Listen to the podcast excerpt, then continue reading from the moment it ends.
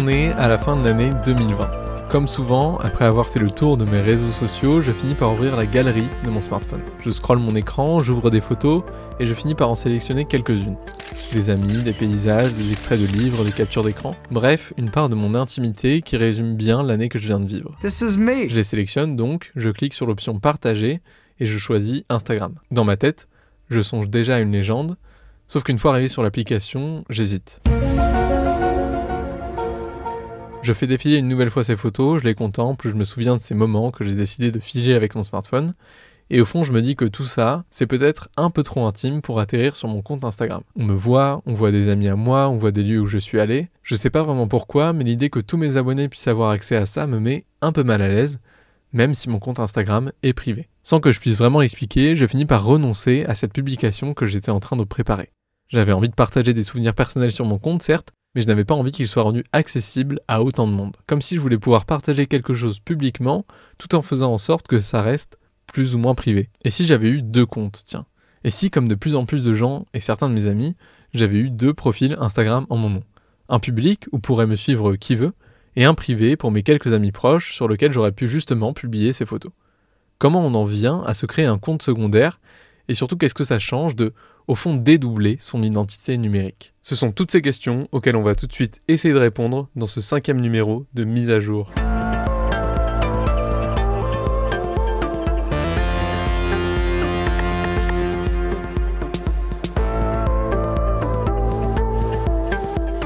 Alors bien sûr, avoir deux comptes personnels n'est pas aussi facile sur tous les réseaux sociaux. Contrairement à Twitter, Instagram ou TikTok, Snapchat par exemple ne dispose pas d'option multi-compte.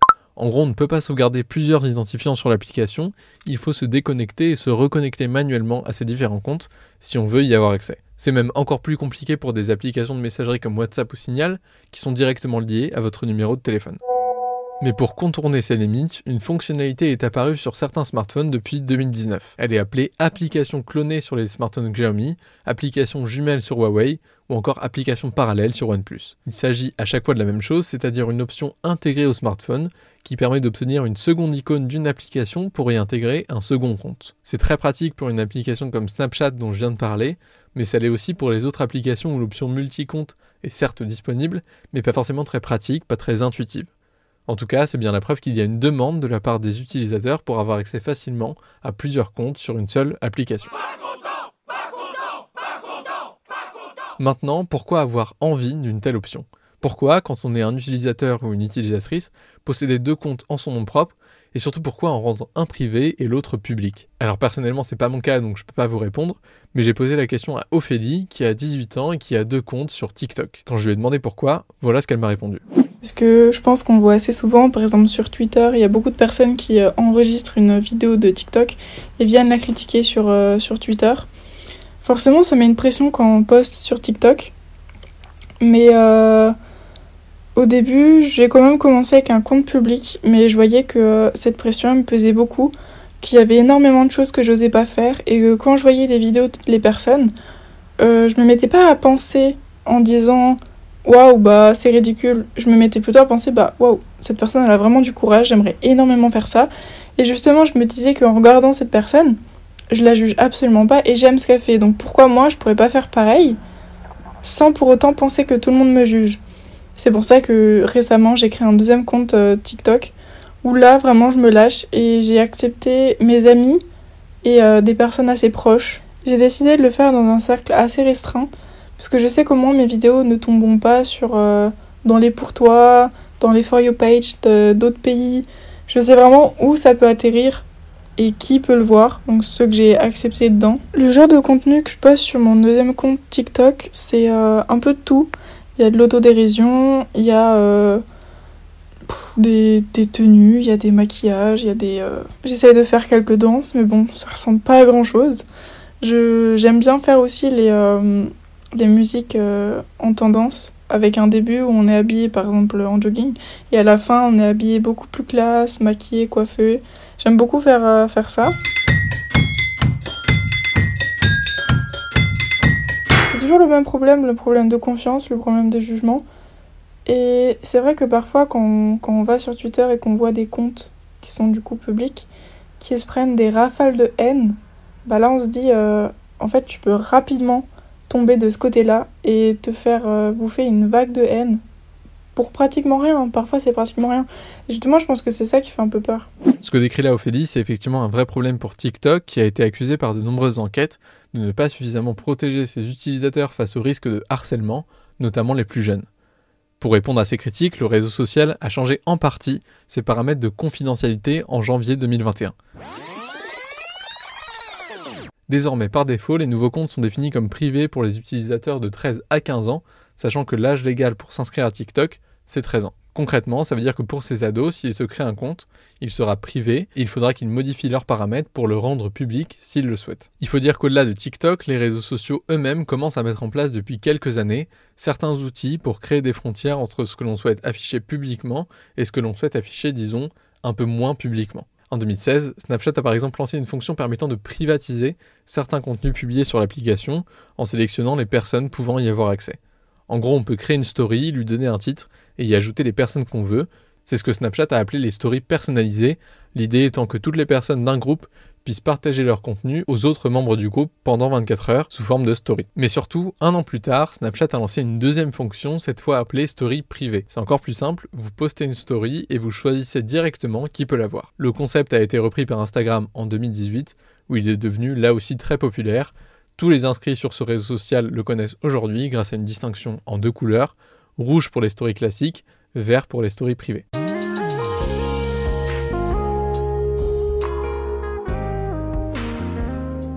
Alors tout ça, soyons clairs, c'est pas la même chose qu'avoir plusieurs comptes sur un même réseau social. On peut évidemment gérer toutes ces options avec un seul compte, mais ça montre bien à quel point les réseaux sociaux ont de plus en plus conscience qu'il y a une volonté croissante d'équilibre entre le public et le privé de la part de leurs utilisateurs. C'est comme si la confidentialité devait être de plus en plus graduée, de sorte qu'on puisse définir nous-mêmes différents niveaux de restriction selon chacune de nos publications. L'une des preuves de ce besoin de dualité, c'est que le phénomène du double compte Instagram existe en fait depuis longtemps, bien avant que l'application ne commence à le formaliser à travers les options que je viens de citer. Vous le savez peut-être, on parle de Rinstagram pour son compte public avec des photos bien filtrées et plutôt conventionnelles, et de Finstagram pour son compte privé réservé à ses amis les plus proches, avec des photos censées être plus fidèles à la réalité, plus authentiques. D'ailleurs, si on veut être encore plus tranquille, on peut carrément rendre son Finstagram anonyme en choisissant un pseudo qu'on ne dévoile qu'à ses proches triés sur le volet. Depuis plusieurs années maintenant, certaines stars et certaines marques assument même d'avoir deux comptes, quand d'autres entretiennent plus ou moins volontairement le flou. Demandez par exemple aux fans de Beyoncé qui cherchent désespérément depuis des années le compte secret de leur idole, alors même que rien n'indique que ce compte existe réellement. Mais au-delà des stars, beaucoup d'ados et de jeunes adultes ont aujourd'hui deux comptes sur Instagram. C'est le cas de certains de mes amis, comme peut-être des vôtres, et c'est aussi le cas de Théa qui a 14 ans et qui m'a raconté comment elle gère la distinction entre ces deux comptes. Alors du coup moi j'ai plusieurs comptes euh, sur Instagram, seulement sur Instagram et pas sur mes autres réseaux sociaux. Et euh, plus sur Instagram parce que euh, c'est un compte où on peut partager des photos et que sur TikTok ça sera plus des vidéos et je préfère partager des photos du coup que des vidéos par exemple. Et moi j'ai plus créé un deuxième compte pour pouvoir choisir qui voit mon contenu, qui peut réagir, qui peut commenter parce que dans mon premier compte j'avais plein de personnes à qui je parle pas du tout et j'ai pas forcément envie qu'elle voit euh, ces choses-là. Et sur mon compte euh, secondaire, celui avec euh, mes amis, il y a plein de personnes qui sont pas mes amis mais que je connais parce qu'ils étaient au collège ou voilà, qui m'ont envoyé des demandes et je comprends pas parce que c'est mon compte. Enfin, c'est, pas des proches à moi. Et ils m'envoient quand même des demandes, du coup là je les, je les supprime ou voilà. Sur mon compte principal, je vais plus poster des photos de moi, mais j'en ai pas beaucoup, j'en ai. Enfin, j'ai que deux photos par exemple. Et sur mon compte secondaire, des photos, ça va être des photos de moi avec mes amis, des vidéos.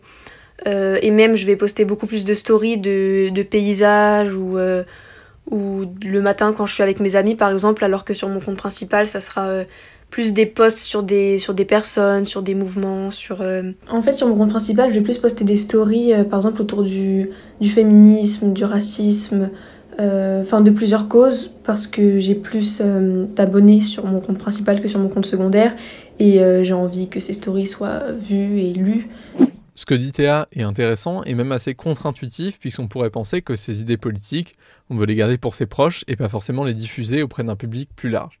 Pour Théa, c'est l'inverse, et quand je lui ai demandé de me citer un exemple de publication qu'elle a préféré partager auprès du plus grand nombre grâce à son compte principal, voilà ce qu'elle m'a répondu.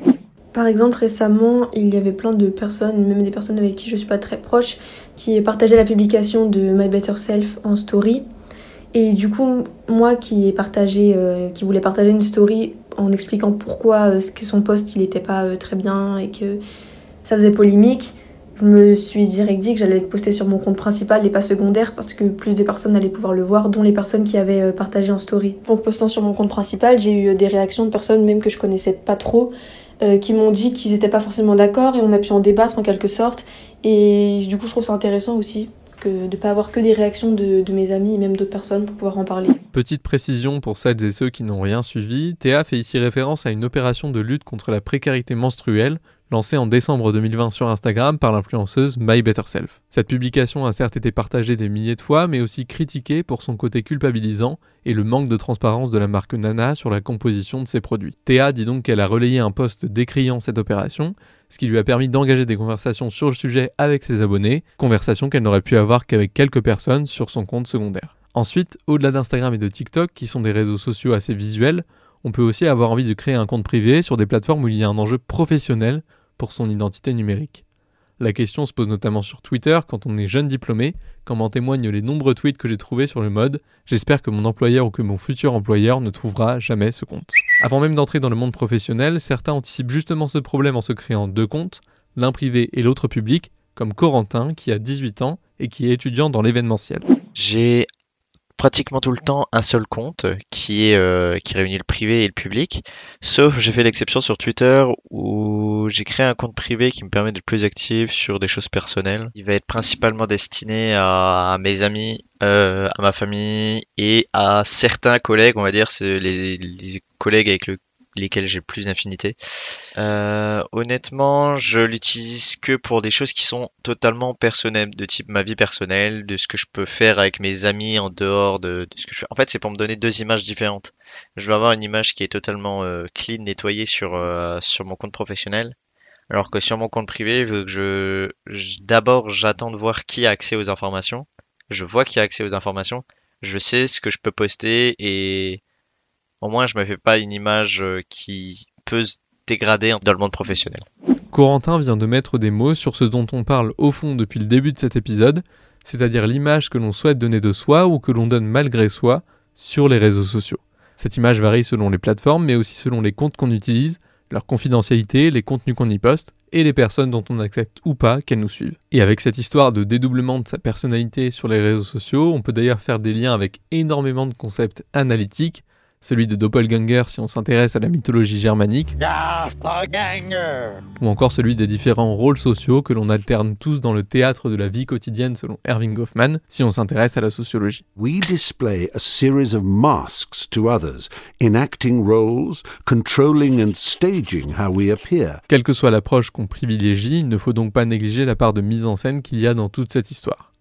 Mais le plus intéressant selon moi, c'est que contrairement au discours qu'on entendait beaucoup il y a quelques années sur la fin de la frontière entre vie privée et vie publique en ligne, on semble de plus en plus vouloir reprendre un certain contrôle en tant qu'utilisateur sur cette question. Et j'ai l'impression que ce n'est pas un hasard si cette tendance arrive aussi après des années de scandales à répétition liés à la vie privée, sans compter les messages intempestifs que reçoivent sur les réseaux sociaux certaines personnes, notamment les femmes, qui sont deux fois plus susceptibles que les hommes de bloquer quelqu'un sur Instagram, d'après une étude américaine publiée en 2020, ce qui peut aussi pousser forcément à privilégier le privé.